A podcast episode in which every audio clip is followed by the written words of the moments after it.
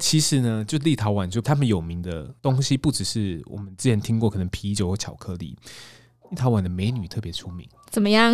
美女特别出名，怎么样啊？对对对，特别是这个啊、首都啊维恩女士，啊， 你就是要你做一个生动维尔纽斯，山洞维尔纽斯，就是感谢就是立陶宛爸爸，对，你就做这个特为辑。为了感谢所以去，真的不是为了美女去的。你明明就是为了美女去的。哦，好好听， 超好听了耶！大家猜猜看这是什么口味？ 艺美其实在一八七一年的时候，她就在大道城，就是那附近，然后他们开了一个染布坊，坚持不到大陆去投资，所以它就变成我们国内传统产业的一个艺术。他们就是传统产业界的馆长，呃，呃对，哎、你这讲得很贴切哎对。他就说他从来没有吃过小泡芙，他说可是从我开的那一刻开始，我的噩梦就开始了。就发现就是我带小泡芙都没办法自己吃到。他说我的室友几乎每天晚上十点开始就会说肚子好饿哦，我们来吃小泡芙吧。 然后他你心有问过我的感受吗？他心里想说：“干，谁要吃？” 他说：“都十点了还要吃。他”他就会说：“没关系，你自己吃吧。”就他室友就会说：“好吧。”然后就默默的吃他的小泡芙、哎，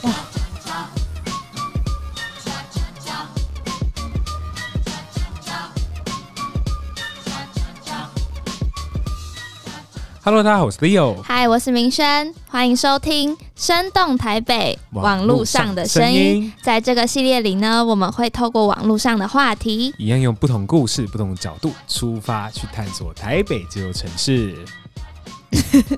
好，很好，非录常三好。次终于成功了。太久没有录音了，好，来直接来喽。那现在时间是几月几号几点几分呢？明轩，现在是二零二一年的六月二十四号晚上九点二十六分。晚上九点二十六分，掌声鼓励。今天是我们网络上的声音的第四集哦。那今天呢，这一周呢又发生什么大事？那就是上个礼拜呢，我们聊的端午节嘛。那端午节过后、一两个礼拜，发现呢。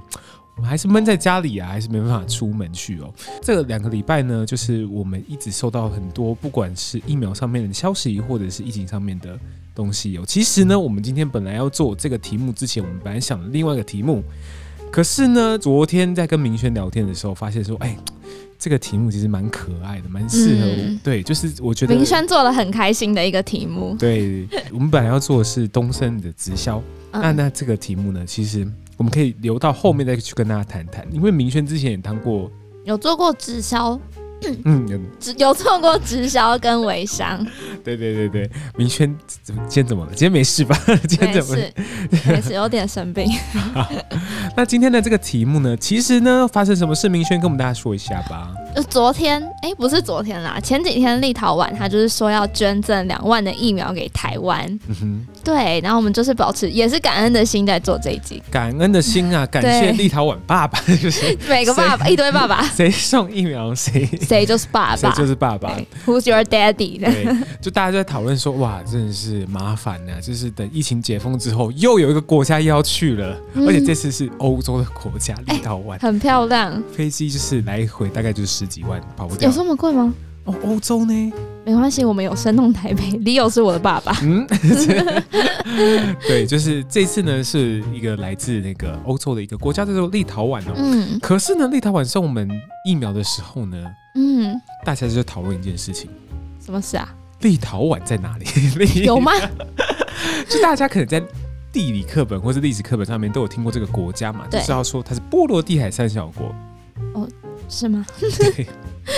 波罗的海三小国，好，这个这个部分我们待会再聊、哦。今天其实不是因为就是单纯立陶宛送了我对啊们一支疫苗，我们想因为做的我们话如果一直在聊疫苗的话，我应该没有人要再点进深用台北网络上的声音，没有大家，大家很喜欢疫苗系列，我觉得。是吗？然后 anyway，那到底发生什么事情？我们还要今天要讨论另外一件事情，就是呢，对，就是呢，因为立陶宛捐了两万疫苗给台湾，那他们的那个。呃，外交部副部长吧，他之前就两年前有来过台湾，而且他是去参访义美的工厂，然后就试吃了很多义美的产品。他对最喜欢的就是小泡芙，所以我们义美呢，他们第一时间决定回赠一万个货，诶，一个一万一个个货柜，sorry，一个货柜的小泡芙给立陶宛。嗯然后呢，你知道这超 Q 的，大家都觉得这个行为很可爱。然后 Twitter 上面就有人统计，他说一个。二十尺的货柜，嗯大概可以放一千八百箱的小泡芙，它就换算大概是两万一千六百包。那一包如果用二十二颗来算的话，总有四十七万五千两百克的小泡芙。四十七万五千两百克，超可爱，而且那个人在 Twitter 上还说，就是小泡芙求池，小泡芙什么？求池啊，小朋友在玩的那个。哦，小泡芙求死！哇，这好像嗯好某可个爱 YouTube 的影 片，这某个 YouTube 的影你片是说说整人的那一种？不是不是，就是那种就是买了一个就是很大的那种充气泳池，然后嗯，说如果在小泡芙里面游泳泳会会是怎么样？子？这种影片已经被台湾人骂爆，浪费食物。然后那个你要特人别就要澄清说：“哦，我哦全我部有都有吃吃掉完， 好烦哦。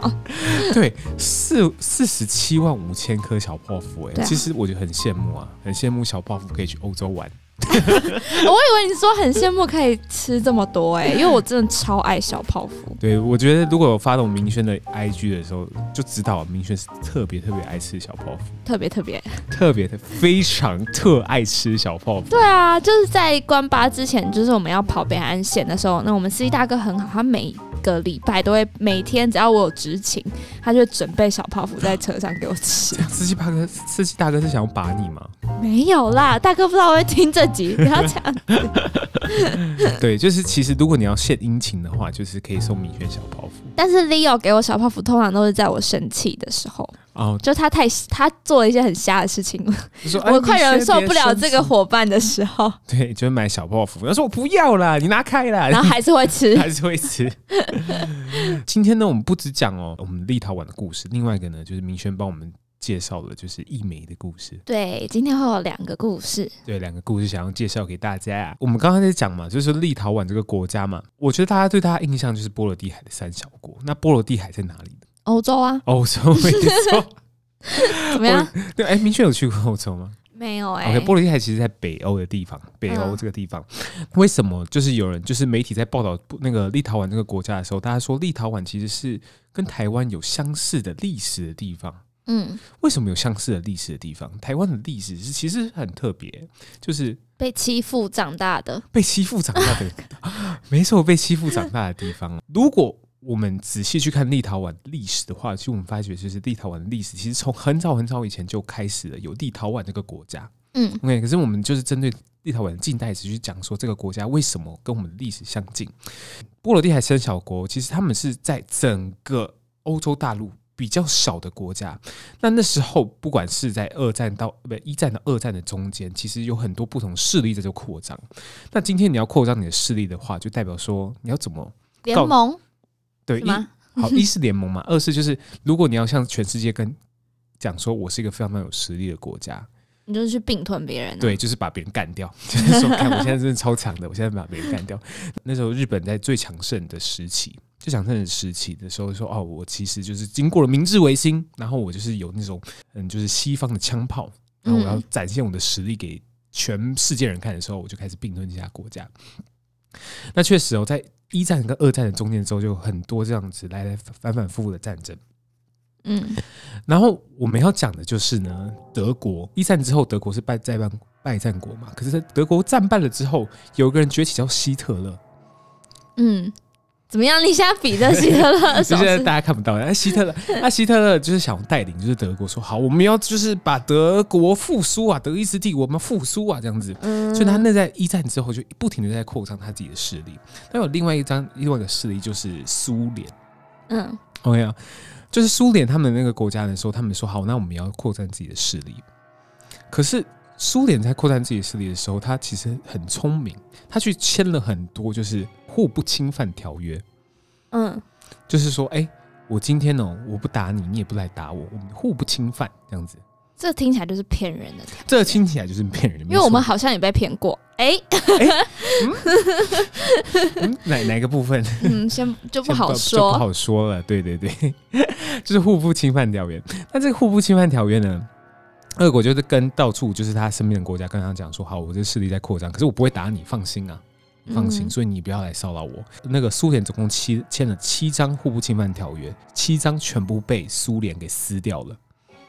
懂他吗自己哦签，然后自己自撕己哦。签自己撕，互不侵犯条约对苏联来说就是我要侵犯你啊，所以我先跟你签， 我要侵犯你什好么？瞎哦！那时候没有那什么二二三连，就是他们二三连可以留着，就哎、还留哎、着。这这 就今天就是翻脸跟翻书一样快啊！就是我今天跟你签，其实摆明了就是要打你。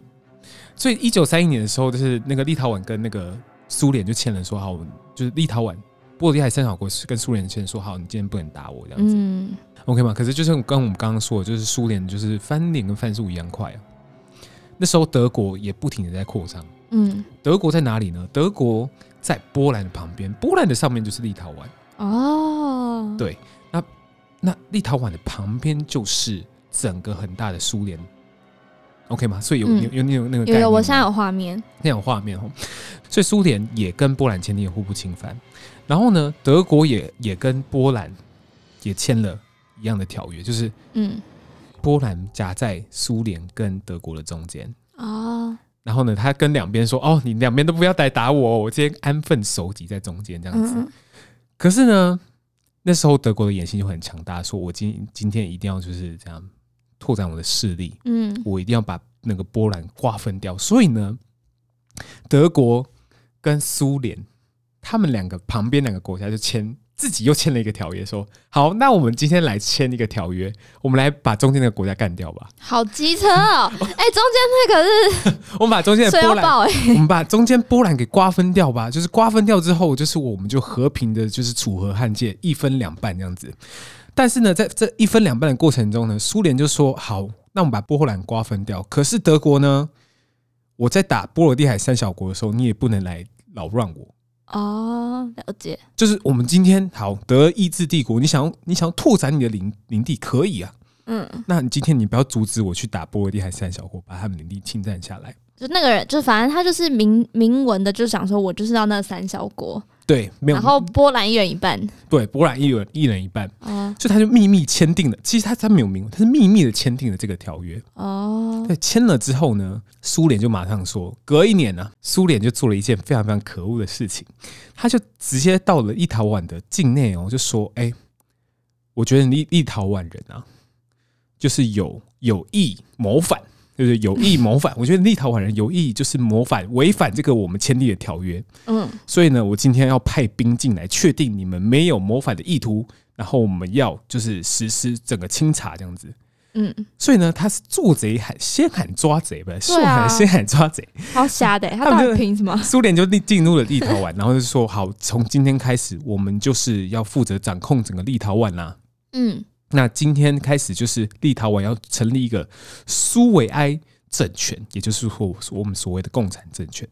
他就啊，就这么轻易的就就占领了，就非常轻易的占领，因为你可以想象说那时候整个苏联的势力是非常非常强大的，哦，他们把呃很多立陶宛高知识分子嗯给，驱逐出境哦，驱逐出去，哦，就出立陶宛留下没脑的 人，对他们，你说对？哎、哎、不是，就是他们就是留下那些听话的人，哦就是听话的人如果你比如说你这个现代这个世代，如果你比较常在对啊，知识分子会出来嘛，就会带头啊，对对，比如说你现在比较常在 FB 发文，到时候就是这种事发生的时候，大家就会先看 FB 说谁在上面常发嗯哦，文会会有一些，比如说自己的心得的那一种，对，一直心得或是表明自己立场、表明自己看法的那些人，对，所以就是我们我们在那时候称为称作知识分子，呃，然后现在叫 做 KOL，应该是吧？应该这样子可以 了。对啊，那那哦，好啊意见领袖嘛，意见领袖们，对，他就把那些意见领袖们抓起来说：“好，我们今天把你们流放边疆。”可是不止流放边疆，其实在流放边疆的途中当中，其实有非常非常多人受到迫害，然后直接被杀害的。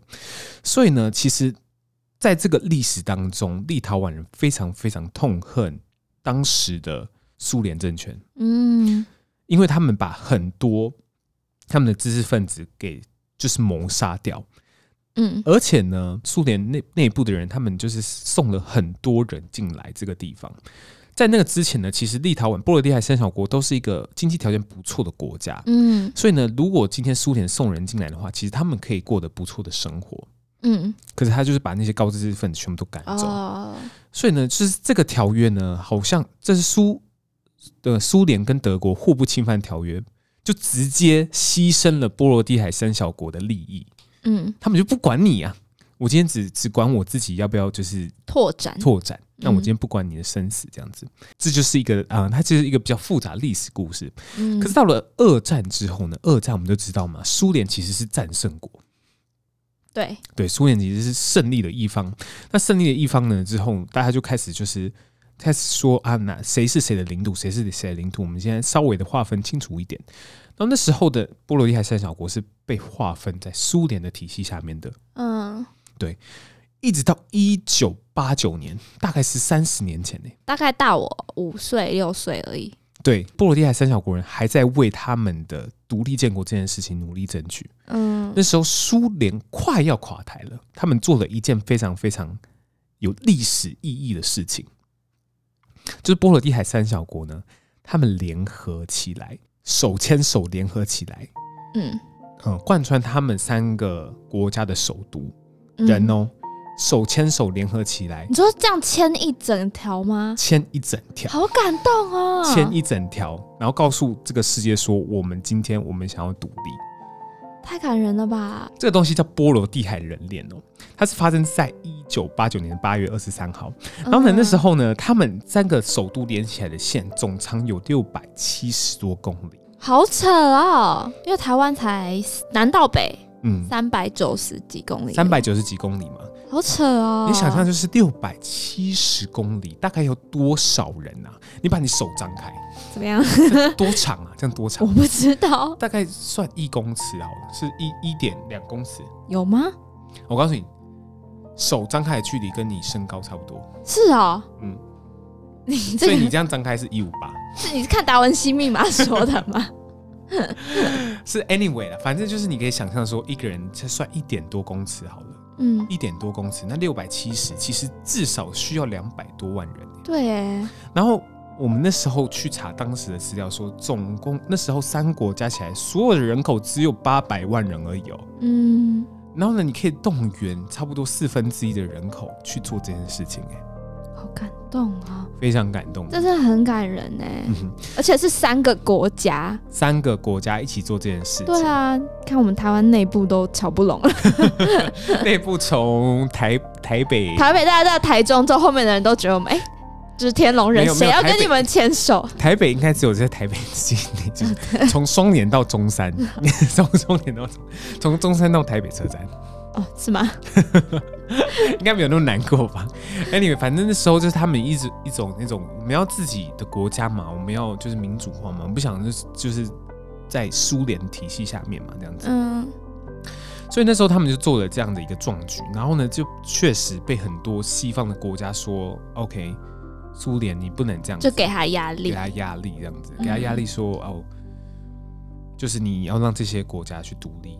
好感人哦嗯！哼，然后就是确实，立陶宛就是第一个，立陶宛应该是第一个独立的国家，就是在苏联体系第一个独立的国家。所以在波罗的海三波罗的海三小国开始独立之后呢，苏联在隔一年两年的时候就正式垮台了。嗯，所以呢，其实这件事情才会反映到说，为什么有人说它的历史跟台湾的历史有点相近。算是相近。算是相近的，就是、嗯就是，其实我们在很久之前也经过了一段时间嘛，就是就是思想被迫害啊，或是没办法、嗯没办法，就是自由说出自己的声音的时期。那嗯对立陶宛的人来说，那个时期一九九零、一九八九、一九九零的时期，就是他们民主化的一个过程。就因为对他们这一辈的人，他们就了解这是他们的历史努力来的。对努力来的，他们是对耶，那努力其实来也的才大我们一点点而已吧。对对对对对。嗯，像像我们这边年轻人可能没有没有去经历到这一部分，对啊，没有经历到就台湾民主化的过程嘛。那所以嗯就是你可以想象说、啊，立陶宛是一个就追求自由民主的国家，没错。所以呢，他其实为什么为什么会想要帮助台帮湾，助台湾？嗯就是某种程度，其实有人说啊，送两万剂疫苗虽然不算多，可是我们很感谢。那某种程度，它就是你我对你好，你对我好，因为台湾之前哦，我们有送十万个口罩过去，也送了十万个口罩过去嘛。对对吧那我就可以，我们就可以知道说，哦，我们的真的在这个时候呢，台湾的现在，台湾的现在的比较亲近的国家到底有哪些？ 很感人呢、我对这对，没错。借由这个机会，借由这个机会，就是台湾人可以更认识立陶宛这个国家。嗯我自己在做功课的时候就觉得说，嗯，好想去， 就是好漂亮， 就很漂亮一个地方哦。对啊，立陶宛面积蛮大的，台湾的一点八倍，嗯，总共人口大约三百万，哎、蛮少的吧？蛮少的、啊，台湾的一点八倍诶。然后就人口密度没有这么高的意思。对，人口密度没有那么高，它的首都叫做维尔纽斯。嗯，你想像台北哦，其实光是整个大台北都会区，包含就是新北市、北北基这样子，总共是六百多万人了。嗯，它其实是相对来讲，台北市就是一个比较人口很密密度集。密度比较高的城市这样子。嗯其实呢，就立陶宛就他们有名的东西，不只是我们之前听过可能啤酒或巧克力，立陶宛的美女特别出名，， 怎么样？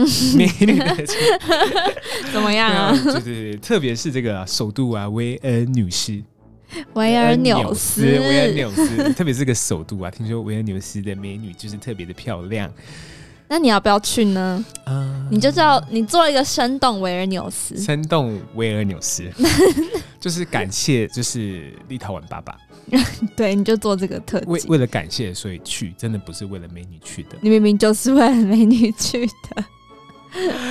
真的是这样哎、就是因为最近大家一直在网络上嘛，一直在讨论说立陶宛这件事，大家就会在网络上面打立陶宛，就开始，注意到这个国家啦。然后呢，就是翻到大概九年前，有一个非常漂亮的女生。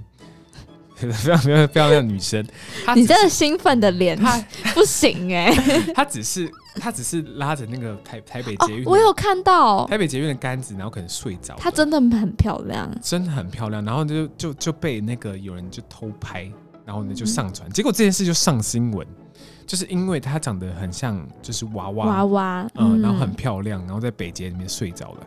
这个女孩就是立陶宛人，在最近呢又被挖出来这 样子，她现在是在台湾当 model 吧？我记得我我前几天有看这个 新闻，哦，对，现在就在台湾当 model，然后呢、嗯就是有就是等到台湾网友习惯嘛，有没有男友先查一 下，有的话就 forget it。对，就是确实就是现在是有男友的一个状态， 你查的很细耶， 受不了。哎、网络上的声音啊，好，我们连这种细微的声音都要给她讲对的就是巨细靡遗。就是维尔纽斯的，就是美女，听说特别特别的漂亮，好还，有我一件们期待解放呃疫情之后，嗯我，们可以到维尔纽斯，这个地方这样子。我们去感谢的。对，然后还有另外一件事情可以讲的很蛮有趣的是，今天在看之前去立陶宛有人去留学过嘛？嗯那立陶宛这个地方呢，我们刚刚讲了嘛，它在北欧。那北欧的话，它其实是一个气候比较寒冷的地方。嗯我们就说俄罗斯嘛，俄罗斯一个战斗民族，他们很喜欢喝什么 vodka，就直接开喝这样子，随时身体保持温暖。那其实对立陶宛人来说，其实喝酒也是个就是蛮常见的事情，但是立陶宛人却很严格控管，哦，对，严格控管，立陶宛就很严格控管这件事情。怎么说呢？就是他在每好像每一个月会有一个国定不能喝酒日，啊国定不能买酒日，国定不能喝酒日 。国定不能买酒日，你知道吗？所以就为是什就是他会限定说，好，今天是你不能买酒的日子。而且呢，在立陶宛，如果你要买酒的话，它有限制时间。我嗯看到一个文章，就是那个台湾人想要就是买酒回去做那个三杯鸡， 然后呢，结果呢，就是他已经过了，他说那天买酒时间必须在三点以前， 哎、太早了吧？三对啊，不是啊，大家都是三点以后才开喝的啊。怎大家么一定是三点以后才开喝，他所以这代表说你在那一天你要先提提早回去买。Anyway，反正他怕大家可能是我这个有没有一个历史根据我不太清楚，可能是怕大家太爱喝了，所以呢，他就说好，那今天就是三点以后不能买酒。然后那个嗯就是在台湾的留学生就很纳闷说，哎我只是要做个做三杯 三杯鸡鸡，全，连酒都买不到啊，这样子，对，就是蛮蛮特别的一个事情。然后是是这样相比较，在台北哦，其实，在台湾哦，其实我们可以就是在街上喝酒这件事情，虽然现在疫情不 行，可是我们每次在在 pub 那个 bar crow 的时候，我们都说，嗯哎、我们在台湾就是台北可以就是肆意的在街上喝酒，那这件事情我不要是不是跟你一起做过？ 好，我们就是下次再说。干嘛不能还要吧？就是醉了的醉了的沈小姐，就是比较可怕一些。哪有？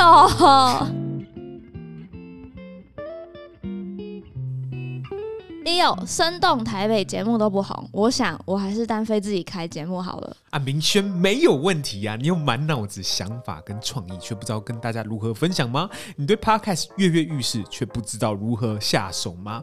生动台北跟 KKBox First Story 共同推出 Podcast 新手村创作者育成计划，让你的声音被世界听见。太好了，那我要开一个前往气质女神的路上，我要正式脱离你。但该不会是你教我吧？明轩啊，我告诉你啊，不只有我而已哦，我们联手谈性说爱、解锁地球、童话里都是骗人的十二位知名的 podcast 的主持人哦，与业界优质的剪辑导师共同打造最扎实的 podcast 新手村培育课程哦。podcast 们将成为你们的领路导师哦，带你们从节目的发想、计划，一路到上传后的宣传哦，你将有机会一对一成为导师底下的学徒，甚至成为下一位 podcast 的讲师哦。哎、都是比你厉害的创作者哎、那要在什么时候报名呢？我们分别在七月份、八月份、九月份提供三场 p a r k 新手村的活动哦，欢迎到活动资讯栏位或者生动台北 Facebook 或者上 KKTix 上面搜寻 p a r k 新手村，就可以找到相关的活动资讯哦，赶快去单飞吧！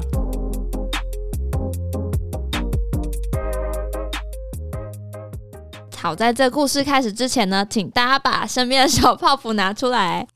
哦，好好听， 超好听了耶！大家猜猜看这是什么口 味？重 重重有赏，对，好，那小泡芙就是益美的故事啦。因为其实我们一直想要知道，哎、为什么会有小泡芙这个产品？那其实也没有那没有为什么耶，它就是说益美其实在一八七一年的时候，它就在大道城，就是那附近，然后他们开了一个染布坊，的名字就叫益美。真的假的？一美之前是懒布坊，呃，对啊，怎么样？不知道吧？不知道。然后你 说，对，然后他后来呢，就是因为开了那染布坊，那时候就很比较富裕，所以就过着小康还不错的生活。嗯但后来就是法国，我就不打淡水嘛，是中法战争嘛，我有点忘记了。然后呢，日本后来呢也派兵攻占台湾，所以其实后来就没有这么好，他们就把这个染布坊收起来了。嗯，对，但是到了大概一九三四年的时候呢，他们都说义美是三月三十号开的，就是因为在一九三四年的三月三十号，就是呃那个义美是高家的啦，第三代的有一个叫高藩王的先生，高家的，所以不叫高一美，不，我怎么知道？ 你反正高先生呢，他就是跟他的老婆一起创业，在蒋蒋渭水，他经营一个大安医院，他在附附近就开了一间饼店。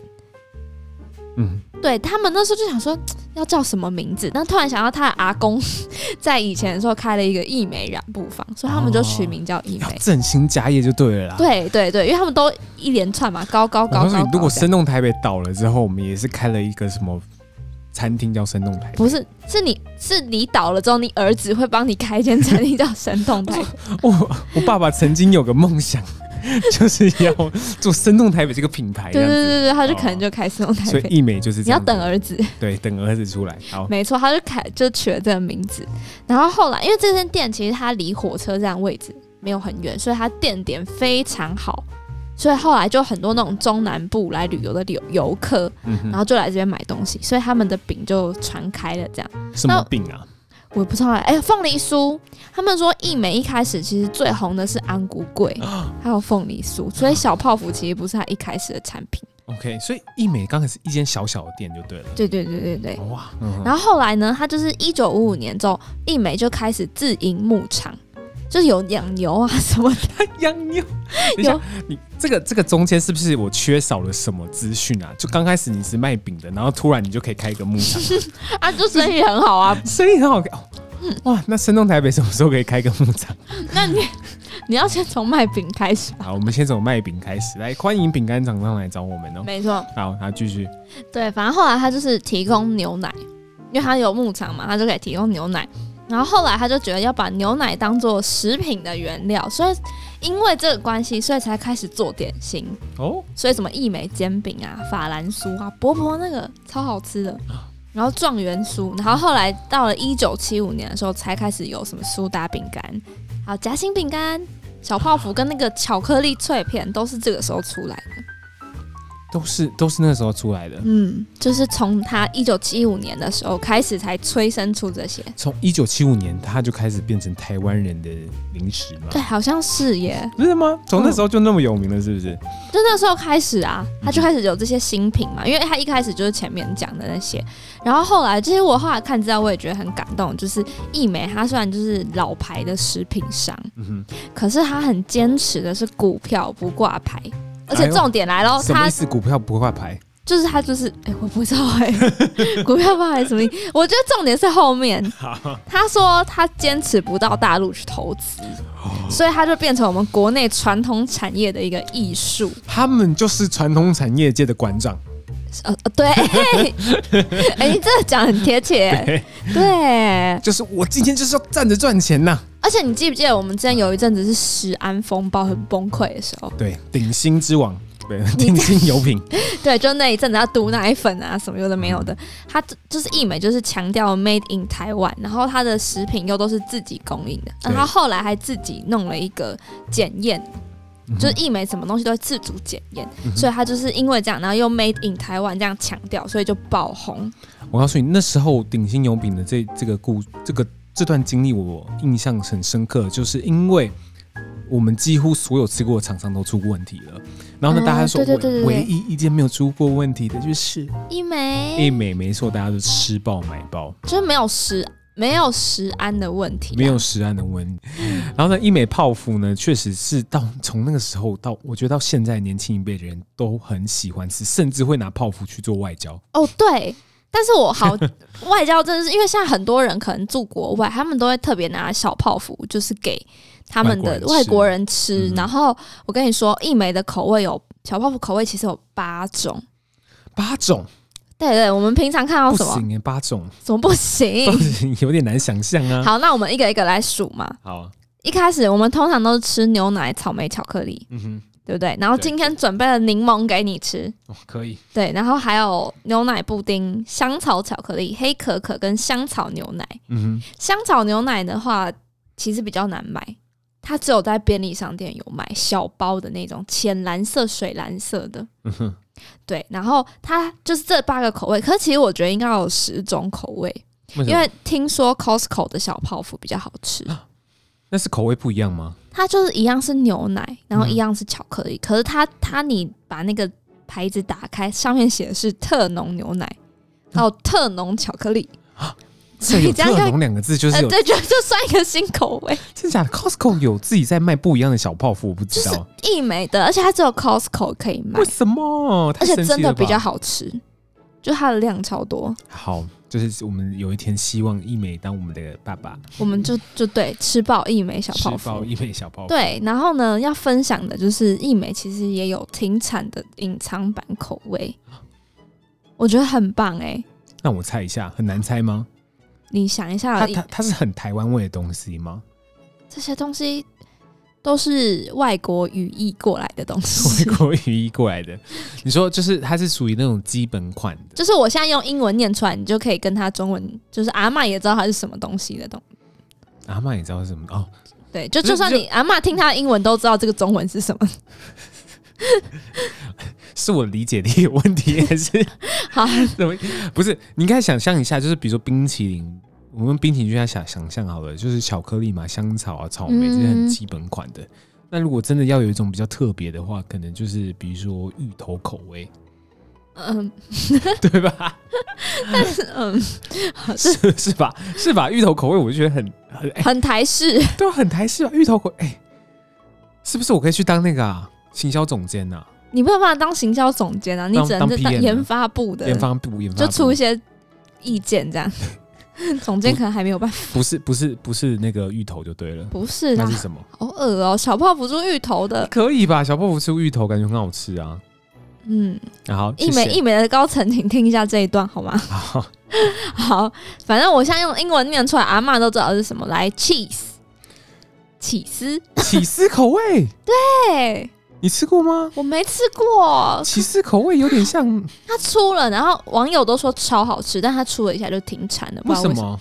不知道啊一，定要有原因吧？这个我不能接受哎、你我好说想吃哦、好想吃是 不是？对啊，然后，然后第二个 coffee 哦，这个就比较还咖好，啡嗯，哼，这个比较还好，对不对这个可以可以可想而知，我连口感的想象都都知道，可是小泡芙口的味呢口感不是都长不得一是不样是吗？口感，口味啦，口就是味大概就是哦，咖啡卷的那个味道。对咖啡卷的味道啊，咖啡卷，对然，后来第三个来 pudding 嗯 custard，那个卡士达布丁，对，这听起来超好吃的欸这听起来很棒。这感觉冰在冰箱会很好吃。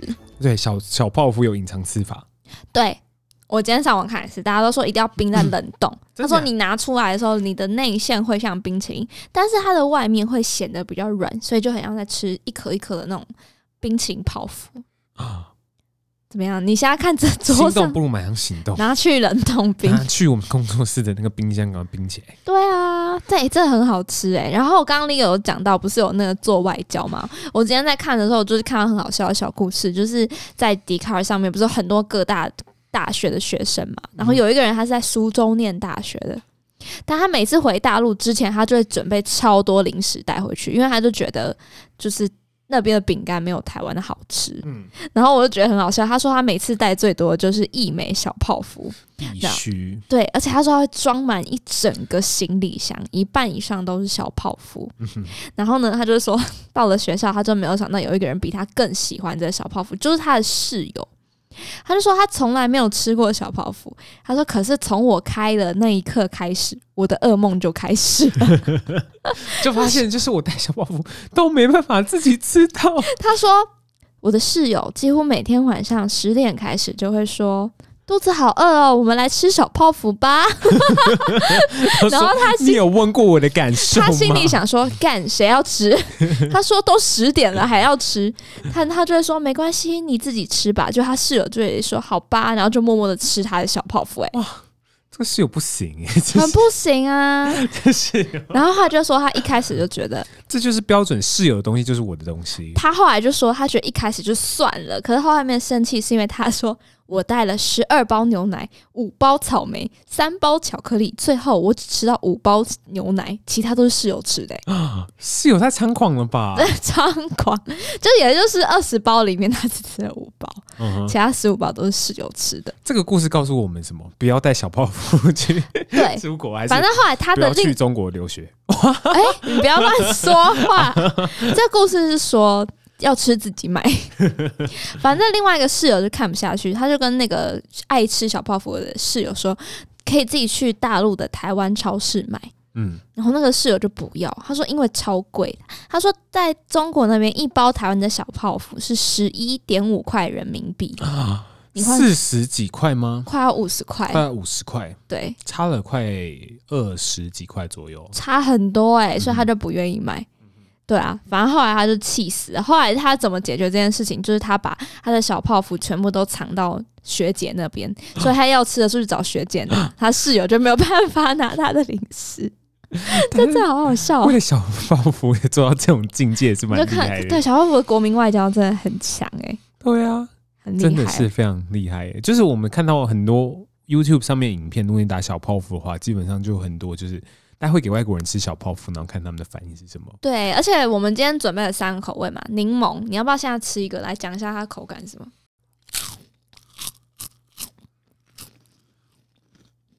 嗯，怎么样？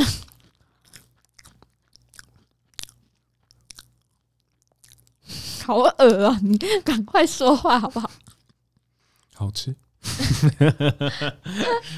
今天看那个小泡芙在制作的过程，嗯，它就是外面就是很简单，好像是什么蛋白霜还是什么之类的，然后就是把它拉高，然后看小泡芙堆叠在一起的感觉，非常的疗疗愈对不对？真的是很疗愈而。且我就是今天看了很多外国人吃台湾零食，就是吃小泡芙的反应，我发现女生都比较喜欢草莓，然后男生都比较喜欢牛奶、欸。其实今天我们还看到的另外一个之东西，就是我们看到小泡芙之前还出了礼盒，还好吧，我跟你讲，我们家第一次买小泡芙就是买柠檬口味，然后后来呢，我妈我妈就是一个非常省钱的人，所以她送礼她都会去挑最便宜的礼盒。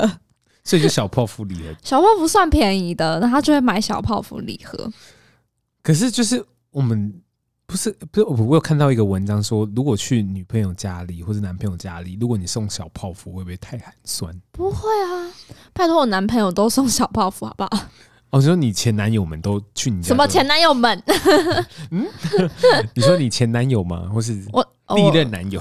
我前男友就是会买小泡芙给我吃，可是不会买礼盒到我家。那买礼盒去，有人有人在这上面骂说，就是有人说送小泡芙到女方家里去，可能不是礼盒，可能是就是送给 爸爸妈妈的东西，就是 Seven Eleven 买的那种小泡芙，好糟，这真的不行哎、这哦真的会扣分欸、那你如果买礼盒形式的，我觉得很 OK。真的吗？对啊，怎么样？你现在身动台北三节礼金收回来，然后换成小泡芙礼盒，就都全部都是小泡芙？好烂哦、为什么你是公司老板哎、 我们是穷 穷公司。 不行啊，不行， 不行。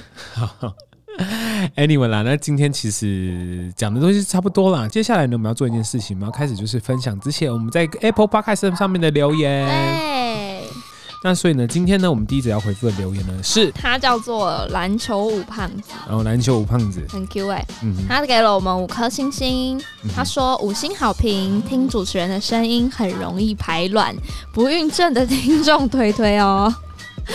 就是在说你吧，一年前我还没有在这，对 啊，理由的声音很容易让人家排卵。我觉得没有，毕竟我月经也不是一直来， 好烦哦。我想要跟这位听众说，欢迎你加入社动台北团队，听，因为就像明轩一样，会听你这个声会音。听你，就是拜托不要再有这个声音了。对啊，我现在 podcast 都不会想听社动台北。就 podcast 也不想听啊，然后剪 YouTube 的时候也不想剪啊，就全部都是对 Leo 的声音，没错，听久了会很可怕。听久了会不排卵。 没有啦，对。好啦，我们很谢谢这个听众给 Leo 这么大的肯定。对，好，那之后呢，我们会在尽量在 IG 上面或者是那个 Podcast 上面，就是回复大家留言。嗯，那呢，这个礼拜就差不多这样喽。那其实呢，这个礼拜过下来，其实疫情有比较稳定了，嗯，对，疫情有稍微比较稳定了，一天的确诊量有时候会在一百以下，然后有时候在一百上。一百出头一，百出头一点点这样子。然后我们虽然呢，我们的第三期检验确定是延期到七月十二号，对，七月十二号。那在这个过程中呢，其实就有很多很多我们想做的话题，可以大家就是继续做下没去错这样子。那所以呢，如果你喜欢这样的内容的话，欢迎你上 Apple Podcast 给我们五颗星星的评分，或者上 Mixer Box、Spotify、Apple Podcast 留言告诉我们你喜欢这样的内容，或者上 Sounds in Taipei 去告诉我们说你喜欢听这样的声音哦。